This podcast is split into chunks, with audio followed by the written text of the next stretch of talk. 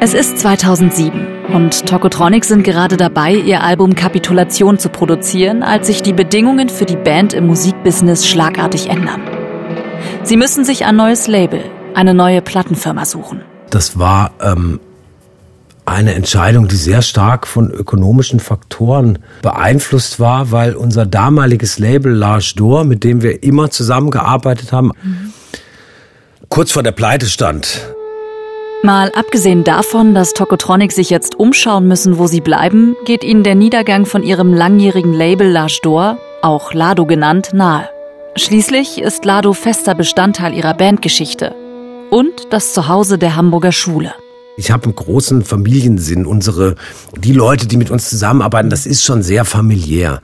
Äh, Karol von Rautenkranz, der Chef von Lado, war natürlich auch ein Freund und auch, ein, auch, ein, auch eine sehr väterliche Figur von Anfang an. Und dann hat man natürlich Sorge, was passiert jetzt mit uns. Es war schon echt schmerzhaft, so, dass, dass man halt einfach mit Leuten dann nichts mehr zu tun hatte und viele MusikerInnen da Probleme auch dann gekriegt haben. Und die Stimmung war... Äh gerechtfertigterweise nicht gut in der Plattenfirma. Ne? Da wurden einfach viele Leute entlassen zu der Zeit und ähm, wir kennen eben auch noch die 90er Jahre, wo da einfach Geld im Überfluss vorhanden war. Das ist Mitte der Nullerjahre aber vorbei. Die Krise der Indie-Labels ist eng verwoben mit den Entwicklungen in der gesamten Musikindustrie.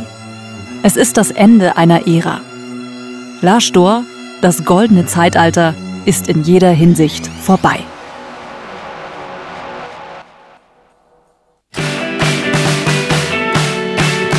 This Band is Tokotronic.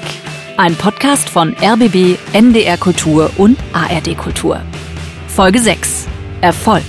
Sag alles ab. Und wenn du kurz davor bist, kurz vor dem Fall. Und wenn du denkst, fuck it all.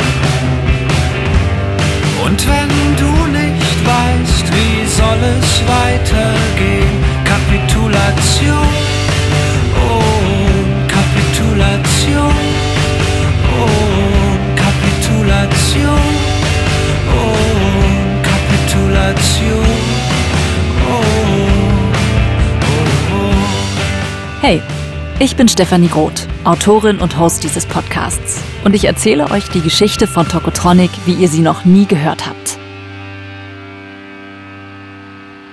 Tokotronic werden mit ihrer Musik bekannt, als die Musikbranche vorerst ihre letzten Glanz- und Gloria-Jahre erlebt. Ihre Karriere nimmt aber erst so richtig Fahrt auf in der Zeit der radikalen Umbrüche.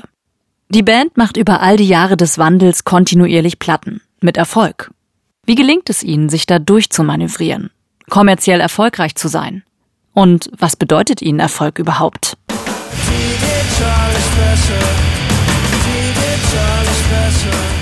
Digitalisierung nimmt ihren Lauf und damit auch der Niedergang der physischen Tonträger.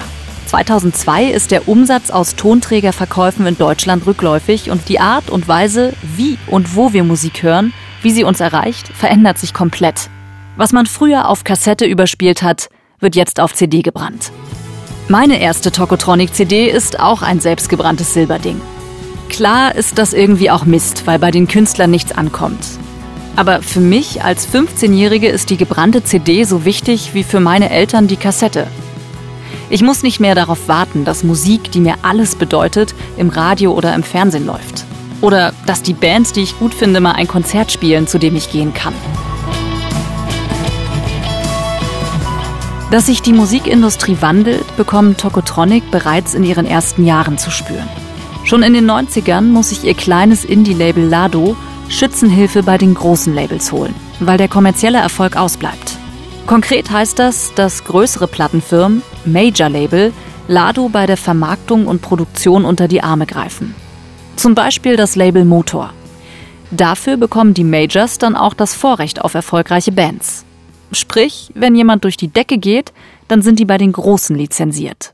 Im Falle von Tokotronic heißt das, wenn es gut läuft, läuft es auch gut für Motor Music. Das hat uns damals nicht so amüsiert, aber es war eben so, das war eine Klausel in dem Vertrag, die von deren Existenz wir wussten, aber wir in unserem jugendlichen Leichtsinn nie, nie äh, daran geglaubt hätten, dass sie eintreten würde.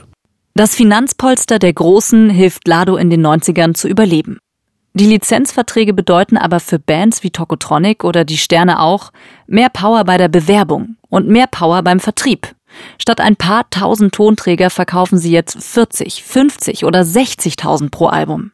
Das ist für deutschsprachige Indie-Bands echt gut. Zwischen 1997 und 2002 bricht der Gesamtumsatz aus Musikverkäufen in Deutschland um 50 Prozent ein. Tokotronic bleibt bei Lado, aber weil immer mehr Labels fusionieren, um nicht unterzugehen, müssen immer wieder neue Partner gesucht werden. Und wir haben dann äh, Vorkehrungen getroffen, um sozusagen als Band nicht in diese, in diese Sache hineingezogen zu werden und in diesen, in diesen Strudel hineingezogen zu werden. 2007 ist das Musikgeschäft in Deutschland im Großen und Ganzen in den Händen von vier Labels. Sony, EMI, Warner Music und Universal. Und genau dahin, zu Universal, wechseln Tokotronic 2007. Gestartet als Indie-Band der Hamburger Schule sind sie 14 Jahre später bei einem der vier großen Player im Musikbusiness. Dieses Klischee von so, oh, oh, vorher war das so heimelig bei den Indie-Leuten und jetzt kommen diese bösen Majors, das hat man irgendwie vorher gemerkt, das haut irgendwie nicht hin. Mhm. So, da, da gibt es einfach immer Leute und man kann auch von Indie-Firmen verarscht werden. Wir sind so ein bisschen in so einer paradoxen Situation, dass wir uns unabhängiger fühlen, wenn wir bei einer großen Plattenfirma veröffentlichen, weil das für alle Seiten funktioniert. Die Verkäufe sind halt so, dass sich das irgendwie, da wird jetzt niemand reich mit, wie mit Helene Fischer oder solchen Sachen, aber ähm, es rechnet sich irgendwie für alle. Und wo ist da das Paradox? Naja, weil die Erzählung ist ja immer, dass, dass gesagt wird, ja, die, die Plattenfirmen versuchen einen kommerziell unter Druck zu setzen und ähm, ich habe das nie so erlebt. Selbst in den ersten Jahren bei, beim Motor nicht. Ich fand eigentlich, das meine ich mit Paradox, ich fand den kommerziellen Druck, wenn wir nur Indie waren, fast größer, weil es für die für eine Plattenfirma wie Lars Dor war es extrem wichtig, dass ähm, die Platte Pure Vernunft darf niemals siegen ein kommerzieller Erfolg wird. Also ähm, und größerer Konzern hat sein Risiko natürlich viel weiter gestreut, weil da sind wir eine Nummer unter vielen. Die Sorge, dass Universal Tokotronic diktiert, wo es langgehen soll, ist bei der Band nicht allzu groß. Wir hatten halt immer Bandübernahmeverträge, mhm. das heißt, ähm, wir konnten sowieso machen, was wir wollten. Das heißt, die Band liefert das Masterband mit den Aufnahmen eines Albums ab, ohne dass am Ende jemand nochmals künstlerisch eingreift. Und so können Tokotronic sich ziemlich selbstbestimmt durch eine stürmische Zeit in der Musikbranche manövrieren.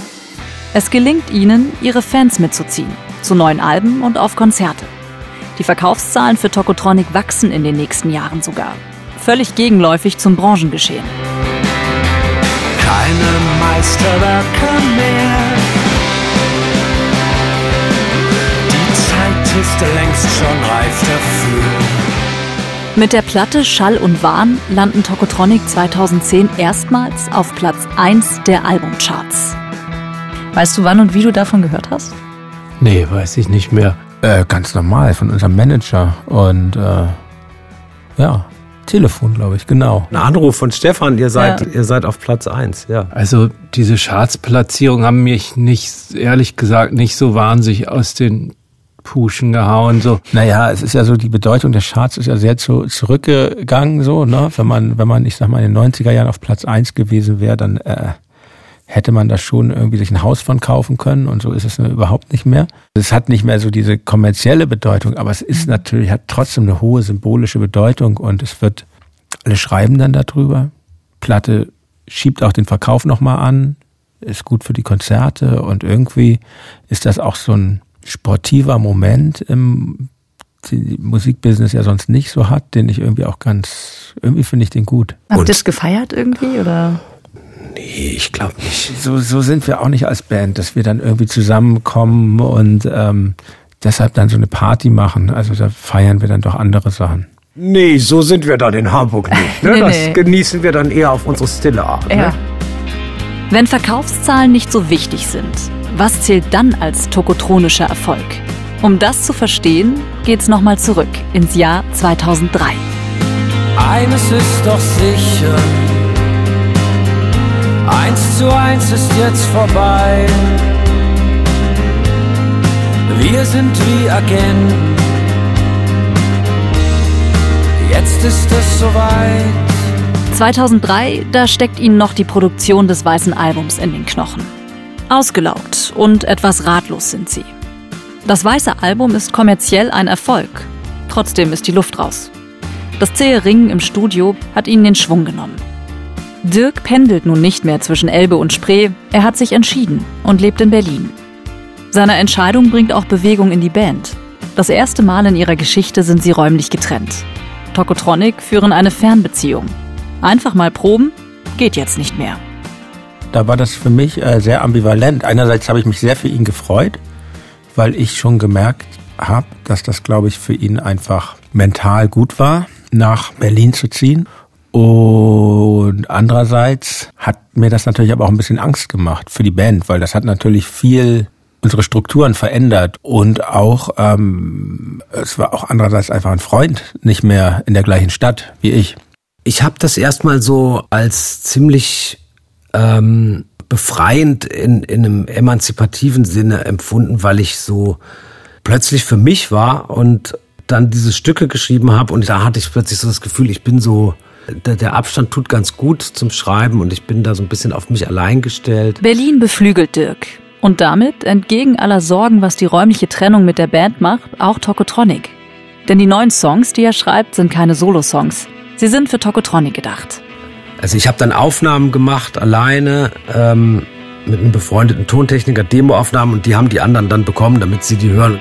Ich habe Stimmen gehört. Ich habe Dinge gesehen, die waren so schön, wie nichts auf der Welt. In Hamburg sitzen Jan und Arne und hören sich die Demoaufnahmen zusammen mit Rick McPhail an. Denn der ist nun endlich offizielles Bandmitglied. Wir hatten einfach wahnsinnig viel Spaß auf der Tour zum Weißen Album, weil weil wir plötzlich entdeckt haben, wie toll das ist, zu viert Musik zu machen. Und mich hat das irrsinnig entlastet, weil ich ja immer singen und Gitarre spielen muss. Und, und als es dann darum ging, die nächste Platte zu machen, kamen wir, glaube ich, auf die Idee, es weiß wirklich nicht mehr so genau, dass wir sagen, jetzt wollen wir aber da nicht mehr zurück. Und jetzt will man das mit Rick zusammen machen. Aus drei werden vier. Nach zehn Jahren als Trio kommt bei Tokotronic jetzt richtig Bewegung rein. Es hat viel verändert und das finde ich eine große Entscheidung vom, vom Trio zum Quartett mhm. zu wechseln. Und ähm, ich bin sehr froh, dass wir kein Trio mehr sind. Und ich kann mich auch sehr viel auf ihn beziehen. Und wir können uns ähm, musikalisch miteinander austauschen, gucken, wo sind da Stellen, wo wir was platzieren können. Und, und ehrlich gesagt, seitdem, also mir haben die Konzerte früher in den 90ern auch Spaß gemacht, aber es war immer... Äh, es war oft schwierig und, ähm, und jetzt ist es nicht mehr schwierig, sondern es macht wirklich Spaß zu spielen. Und so, das, ja, das hat viel mit Rick zu tun. Ein neuer Musiker in der Kapelle und neue Songs in der Mache.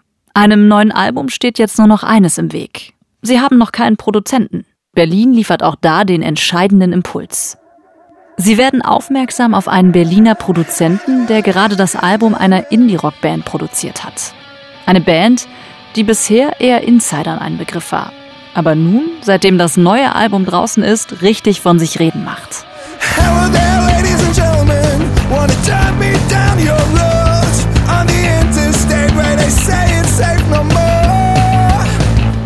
Er hatte gerade äh, die Arbeit beendet an, den, an diesem sehr äh, populären Album der Beatsteaks. Dirk meint die Platte Smack Smash. Die haben die Beatsteaks zusammen mit dem besagten Produzenten live eingespielt. Und er war so ein bisschen der Mann der Stunde. Er war auch so äh, verbandelt mit ähm, dem Produzenten der Strokes. Äh, das war so ein bisschen so eine Suppe. Irgendwie hatten die so eine New York-Berlin-Connection. Der Mann der Stunde heißt Moses Schneider. Und der ist bekannt dafür, die Live-Qualitäten einer Band im Studio einzufangen. Jede Band, die live auf der Bühne steht, hat die Berechtigung, auch live im Studio zu spielen. Moses kommt Anfang der 80er bei Aufnahmen mit seiner eigenen Band das erste Mal mit Studiotechnik in Berührung und beginnt eine Ausbildung als Tontechniker. Bald arbeitet Moses als Assistent in den legendären Hansa-Studios, wird Profi und sammelt Erfahrungen bei Produktionen mit Nick Cave, den einstürzenden Neubauten und den Pixies. Später berät und inspiriert er den Produzenten der Band The Strokes, Gordon Raphael, in New York.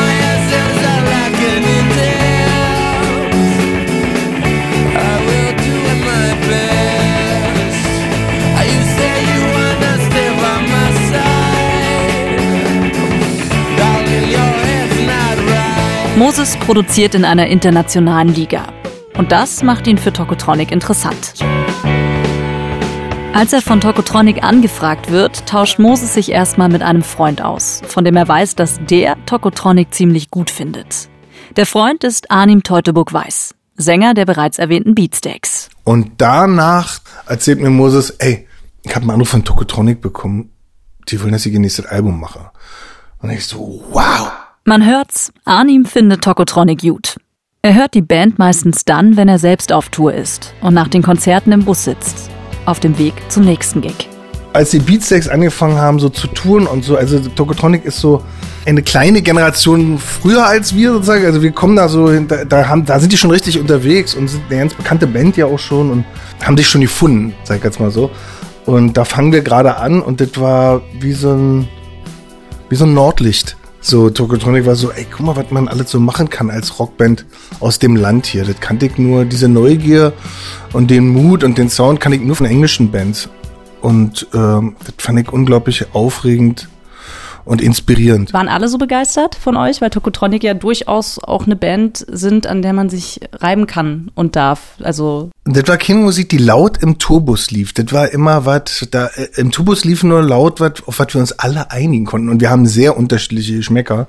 Aber ganz abgesehen davon habe ich das immer als pri fast private Musik wahrgenommen. Also das ist, ich habe hab mir das aufgesetzt und habe Dirk zugehört und der fröhlich aufspielenden Band oder traurig aufspielenden Band. Und das war irgendwie immer so, Tokotronic war eher bei mir so auf dem Ohr, auf dem Kopfhörer durch die Landschaft fahren von Club zu Club.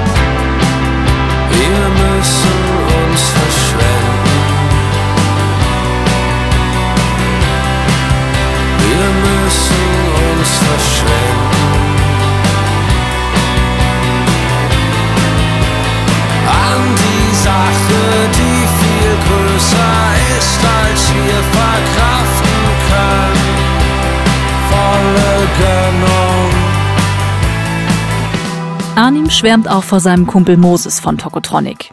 Und der sagt ja und will mit Tokotronic das neue Album produzieren. Moses hat auch direkt eine Idee, wie und wo er die Band aufnehmen will. Also als es dann klar war, dass wir eventuell zusammenkommen, äh, habe ich gesagt, ja, wir, soll- wir sollten auf jeden Fall eine Vorproduktion machen.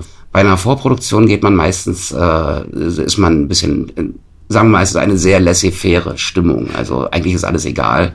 Hauptsache, man kriegt irgendwie was gebacken und so. Und das war also quasi eine sehr leichte Atmosphäre.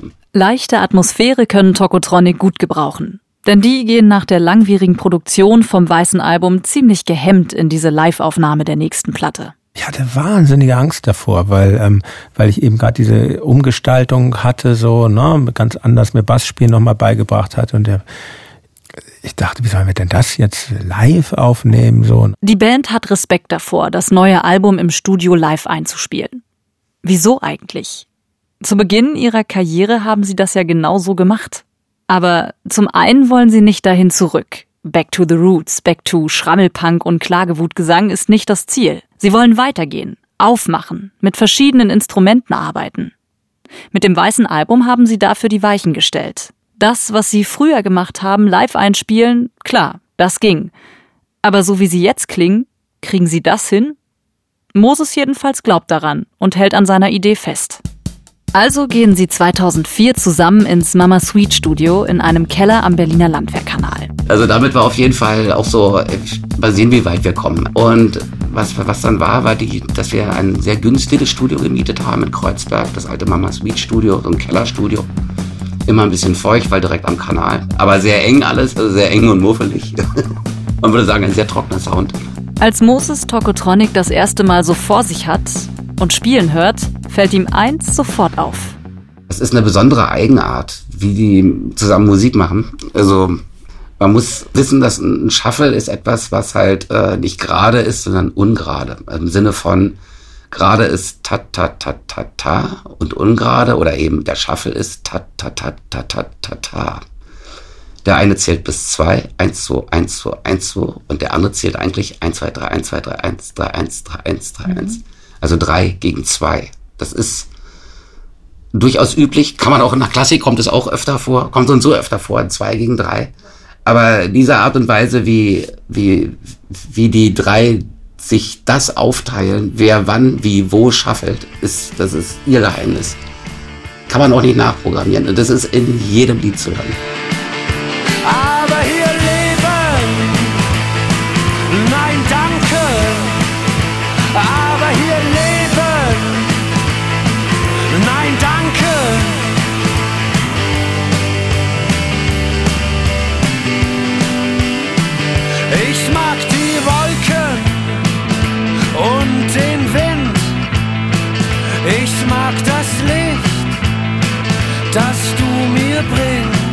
Beim Album davor wollten sie unbedingt nicht wackeln, nicht shaky sein. Doch das Wackelige ist eben gerade besonders an dieser Band, stellt Moses fest. Und noch etwas findet er bemerkenswert. Es gibt Bands, die müssen, oder wenn sie live spielen, dann spielen die so ein Lied zehnmal oder zwölfmal. Manche vielleicht sogar 30 Mal. Wenn es immer besser wird, warum nicht? Aber Tokotronic spielt ein Lied vielleicht viermal. Und danach muss eigentlich schon alles im Kasten sein. Das heißt, sie, es geht gar nicht mehr darum, jetzt nochmal an der Interpretation groß dran rumzufeilen, sondern, nö, nö, das ist so gemeint. Erster Eindruck zählt und so, das ist schon gut so. Das ist auch so unser Style. Und das erstmal auch so, so zu respektieren. Das ist auch so, ein, auch so eine geile Eigenart an dieser Band. so. Beim Vorgängeralbum sind sie über sich hinausgewachsen. Irgendetwas ist dabei aber auf der Strecke geblieben. Als hätten sie sich selbst überholt und sich dabei von ihrer DNA, ihrem Kern entfernt. Also von ihrem Shuffle und von ihrer Einstellung, nach vier Takes ist das Ding halt im Kasten, besser wird's nicht. Das ist nun beides wieder da. Im muffigen Kellerstudio kehrt das Vertrauen ins eigene Können zurück. Moses scheint sie gut zu handeln. Der weiß genau, wo ist der Punkt, wie weit kann er mit einer Band gehen und ähm, ja, es ist schwer zu be beschreiben, wie er das macht, wie das funktioniert, aber es ist sehr unbeschwert, mit ihm zu arbeiten. Die Band findet also wieder Gefallen daran, gemeinsam Songs live einzuspielen. Aber sie machen das jetzt nicht mehr zu dritt. Rick ist äh, ganz wichtig, weil die, weil er eben den, äh, den Horizont erweitert, Tatsache. Weil wenn man jetzt, wenn man nur die Ursprungsband hört, dann hört man immer quasi nur diese Rhythmusgruppe. Da braucht es eigentlich, es braucht immer diese, diesen vierten Punkt in der Band, der nochmal sagt, so, und ich mache jetzt eben hier das Kopfkino an. Ich mache jetzt hier so einen Verhaltenssound oder mit ganz viel Echo, Echo. Rick, der vor fünf Jahren als Tourmusiker an den Synthes eingestiegen ist, steht nun das erste Mal mit Arne, Jan und Dirk im Studio. Und das nicht an den Synthes, sondern als Leadgitarrist. Wir haben sehr schnell gemerkt, dass diese ganzen Piano-Sachen nicht so gut im Rock-Kontext funktionieren. Und dann bin ich dann quasi so 50% zum Gitarrist, Live-Gitarrist geworden. Was ich glaube dann halt ein bisschen auch dann wahrscheinlich meine Position in der Band noch gestärkt hat, weil ich glaube Dirk auch das gut fand und die anderen auch dann noch eine zweite Gitarre zu haben. Und ähm, ja, dann irgendwann wurde ich dann quasi Nerd-Gitarrist. Da leuchten die Sterne, bis einer erlischt. Da glänzt ganz verhüllt weiter Ferne das alte Gesicht. So steht es geschrieben oder auch nicht.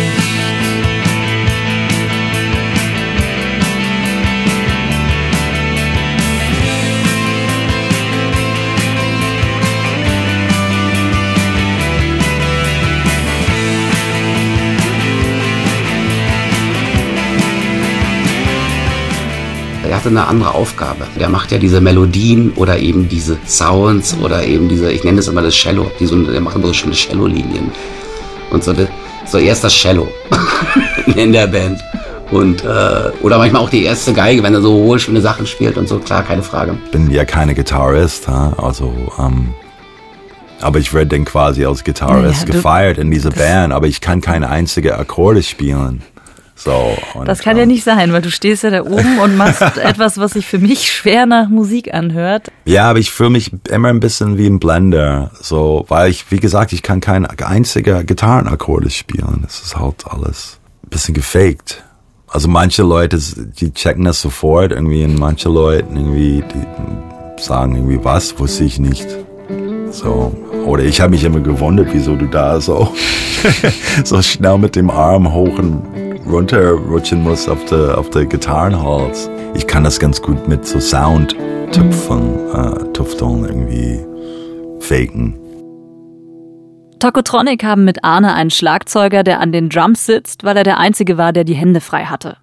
Jetzt haben sie mit Rick noch einen Leadgitarristen, der eigentlich gelernter Schlagzeuger ist und keinen einzigen Akkord spielen kann. Das passt doch. Die Band hat ihn gut eingemeindet. Und wie erlebt Rick die drei Eingeschworenen? Jeder weiß, was seine Aufgabe ist, musikalisch oder frequenzmäßig oder, ähm, oder was das Stück braucht oder so. Ich glaube, wir haben alle ein gutes Gespür dafür. Mhm. Und es gibt keine Egos, die, wo ich dann sage, jetzt, aber jetzt kommt mein Gitarren-Solo oder, weißt du, du spiel mal weniger da, damit es raussticht oder so. Ich stelle mir das trotzdem nicht so einfach vor als Vierter ins eingespielte Dreierteam zu kommen. Super schwierig. Also er hat auch oft erzählt, also erstmal angefangen bei den Proben. Er hat sich halt immer gewundert, wie viel geredet wird, wie wenig musiziert wird. Und er hat ja auch so stoische Qualitäten und hat, kann sich dann auch mit Sachen abfinden. Und ähm, hat aber andererseits auch ähm, dafür gesorgt, dass wir mehr mehr ausprobieren, würde ich mal behaupten, und weniger vorweg in irgendwelchen Diskussionen entscheiden. Ist es jetzt gut, diesen Part zu spielen? Von ihm gab es oft so diesen Hinweis, lass doch mal probieren, was mir sehr gut gefallen hat. Tokotronic leben auch Mitte der Nullerjahre den Diskursrock. Ein bisschen Hamburger Schule weht noch durch den Keller in Berlin. Im Blick zurück entstehen die Dinge, die dazu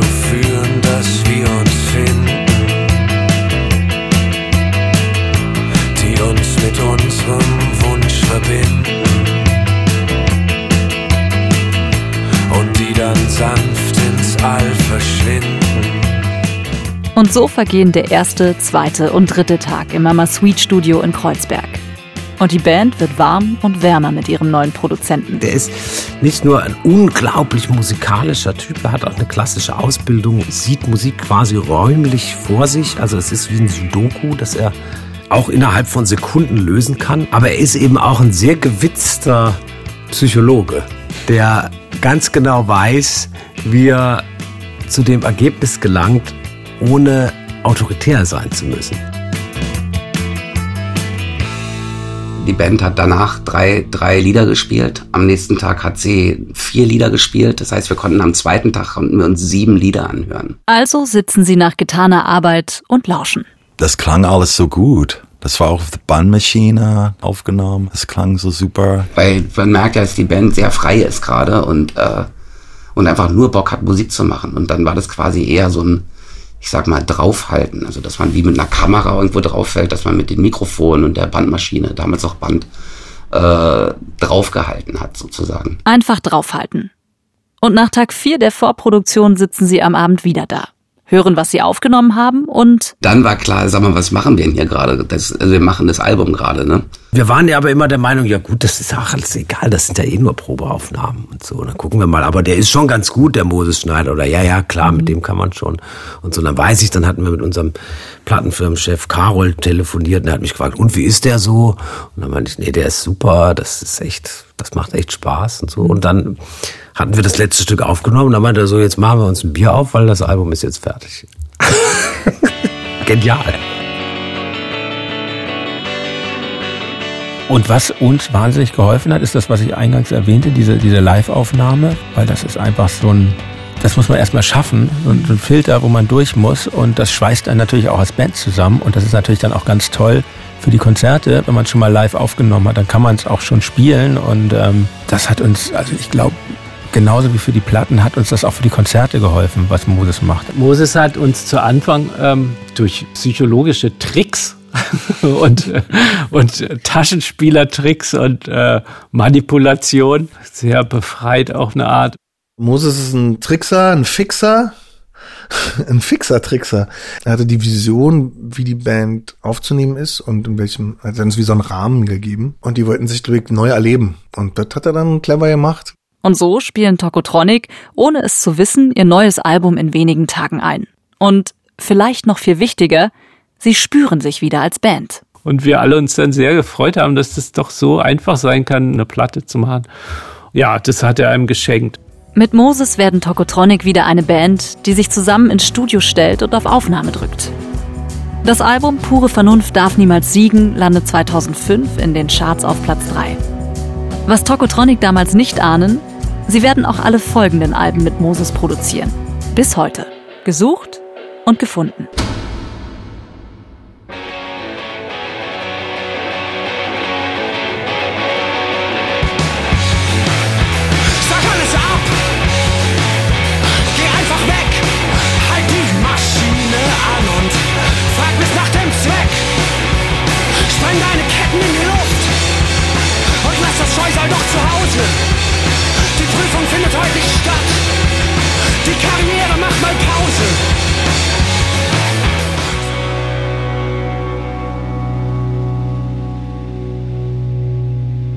Was ist denn Erfolg für dich? Wann würdest du sagen, oder wann fühlst du dich erfolgreich mit Tokotronik? Wenn ich denke, dass uns was gelungen ist, mit dem wir alle vier zufrieden sind. Und aber wenn wir, was weiß ich, Potsdam, da Waschhaus Open Air oder Hamburg Stadtpark ausverkauft haben, ist es natürlich auch ein Erfolg. Alles andere wäre verlogen. Ich habe überhaupt keine Bedürfnisse nach mehr, weil mich das nicht interessiert. Ähm, aber ich bin halt froh, dass ich genauso, dass ich genau das machen kann, was ich möchte. Ich kann der Kunst nachgehen, der ich nachgehen möchte, und mir mangelt es auch an nichts.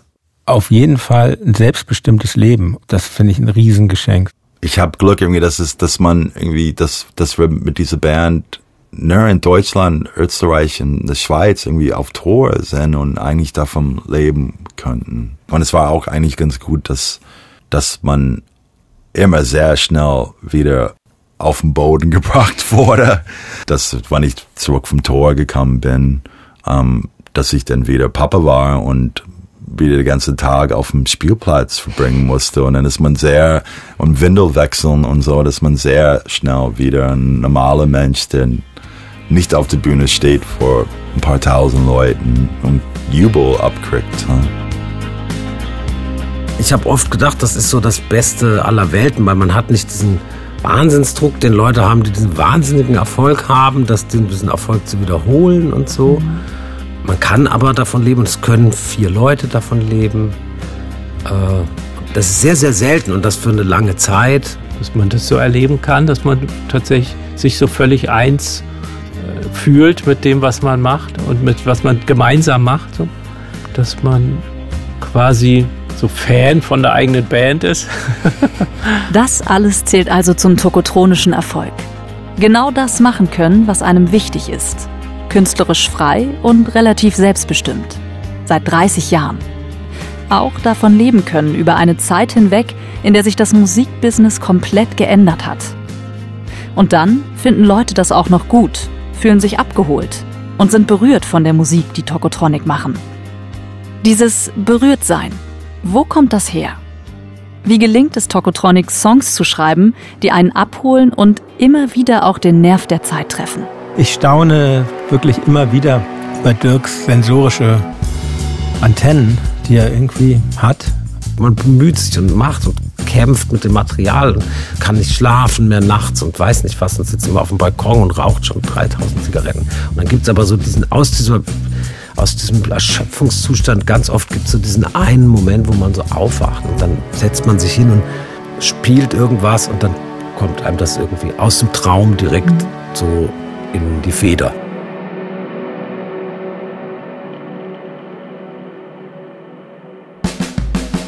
Das war Erfolg. Sag alles ab. Die sechste Folge von This Band is Tokotronic. Ein Podcast von Rundfunk Berlin-Brandenburg, NDR Kultur und ARD Kultur. Wir freuen uns, wenn ihr den Podcast abonniert und weiterhört. In der ARD Audiothek und natürlich überall, wo ihr sonst Podcasts hört. Wenn euch die Folge gefallen hat, lasst uns gern eine Bewertung da. Und wenn ihr noch nicht wisst, was ihr jetzt als nächstes hört, empfehle ich euch einen meiner absoluten Lieblingspodcasts, Paparazzi mit Arnim Teutoburg-Weiß. Arnim, Sänger der Beatsteaks, erzählt euch in jeder Folge die Geschichte eines Songs. Von seinen Gästen geschrieben und von Arnim geliebt. Wie ist der Song entstanden? Was war die Inspiration? Wie klangen die ersten Demos? Paparazzi ist eine echte Liebeserklärung an die Lieder und die Personen, die sie schreiben. Und Dirk von Tokotronic war auch schon mit einem Lied zu Gast. Hört da unbedingt mal rein. Die Autorin und Host von diesem Podcast This Band is Tokotronic bin ich, Stefanie Groth. Die Redaktion und Projektleitung beim RBB hat Sten Lorenzen von Radio 1. Redaktion NDR Kultur Torben Steenbuck. Und für ARD Kultur Rebecca Leiter. Dramaturgie Franziska Krenzin. Produktion und Tonaufnahmen Anja Penner. Weitere Tonaufnahmen haben Nina Kluge und Katrin Witt gemacht. Musik und Score sind von Tokotronic und Moses Schneider. Covergestaltung von Moni Port. Executive Producer RBB Jens Jarisch und Jill Hesse. Executive Producer ARD Kultur Christian Costa-Zahn. Executive Producer NDR Kultur Stefan Fort.